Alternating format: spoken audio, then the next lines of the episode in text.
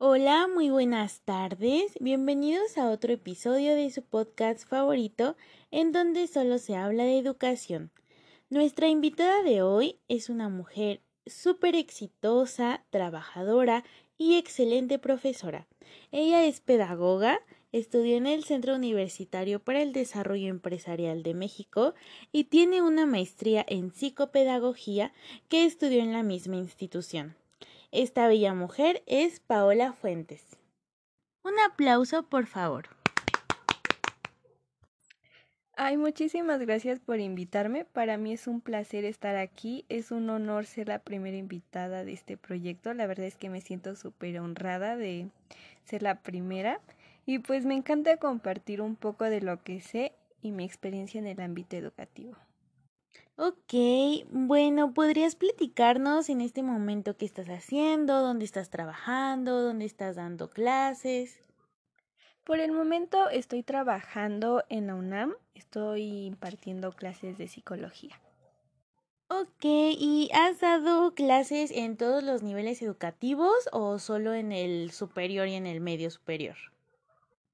Así es, por el momento solo estoy dando clases en escuelas medio superior y superior, porque con menores mmm, me cuesta un poco.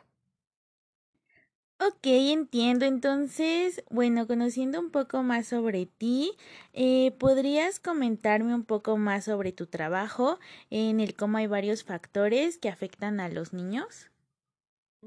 Claro que sí, hay un factor que se llama factores de la educación. Este se... Eh son endógenos y exógenos. Les voy a explicar.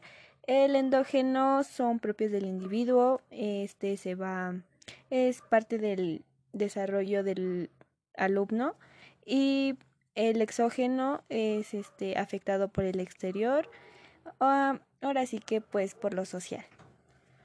Ok, ¿podrías profundizar en el factor endógeno? Este se divide en dos, el, endógeno, perdón, es el biológico y el psicológico. El biológico son por herencias, por genotipos, fenotipos, ambientales, eh, etapas del desarrollo humano o etapas del niño y por la raza y el sexo. Y pues el psicológico es por la motivación interna o externa. Interna por sí propio, bueno, por propio y externa pues impartida por eh, la sociedad y el interés y el esfuerzo. Ok, y ahora nos puedes explicar el exógeno. Claro, este solo es uno y es el sociológico, pues obviamente como lo dice, son condiciones externas, eh, que es la sociedad, obviamente, y que pues es la comunidad, eh, la familia y obviamente también tiene que ver aquí lo histórico. Vale, para entender mejor te pondré a ver un ejemplo y me explicas. Mm, ok, un niño introvertido, el cual le hacen bullying ah, por algún problema físico o alguna discapacidad que tenga y por ello le cuesta relacionarse con sus compañeros. Estos factores, ¿cómo afectan en el aprendizaje del niño? Pues este ejemplo que me das tiene que ver con los tres factores, el biológico, el psicológico y el sociológico.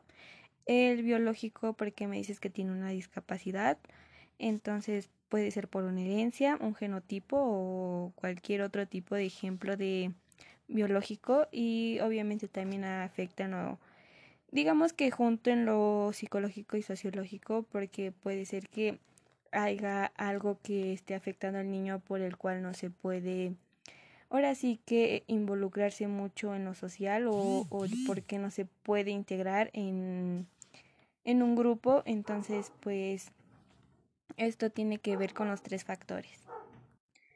A ver, entonces si entendí bien, uh, biológicamente pues le afecta por el problema que tiene, ¿no? La discapacidad, que es por herencia o por genética, algo con lo que nacemos, ¿ok? Y psicológicamente, pues, porque le genera algún trauma, pues lo social, ¿no? Porque va en conjunto. Y, y lo sociológico, pues, del lugar donde vivamos, ¿no? De la cultura, de los valores y de la sociedad. ¿Es, es correcto? Así es, estás en lo correcto. Esto afecta en los tres y pues esperemos si la sociedad empieza a aceptar estas discapacidades no como algo especial, sino como algo normal.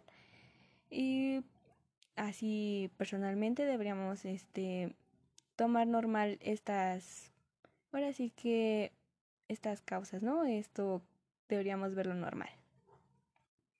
Pues sí, yo considero que la sociedad aún es muy cerrada y prejuiciosa, ¿no?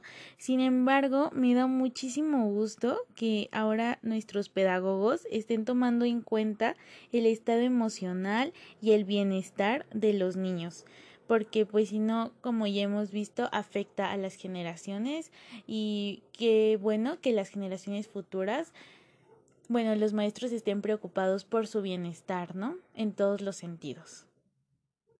Ah, es como lo dices, este ya históricamente, como lo dije anteriormente, este ya los pedagogos, ya los maestros, este nos importa el bienestar de el alumno, ya no ya no lo educamos de forma de castigos corporales ni nada de eso, sino ya nos preocupamos por su bienestar y hacerlo bien, ya no por el mal y todo eso.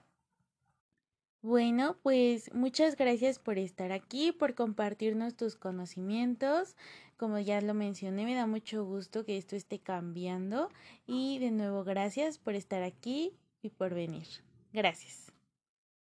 No, muchas gracias a ustedes por haberme invitado y de verdad que en cualquier momento yo aquí estoy para ustedes, cualquier forma educativa, aquí estoy y ahora sí que otra vez me siento muy honrada por ser la primera y mucho éxito. Muchas gracias nuevamente. Eh, gracias por escucharnos a ustedes también. Cuídense mucho y nos vemos en la próxima.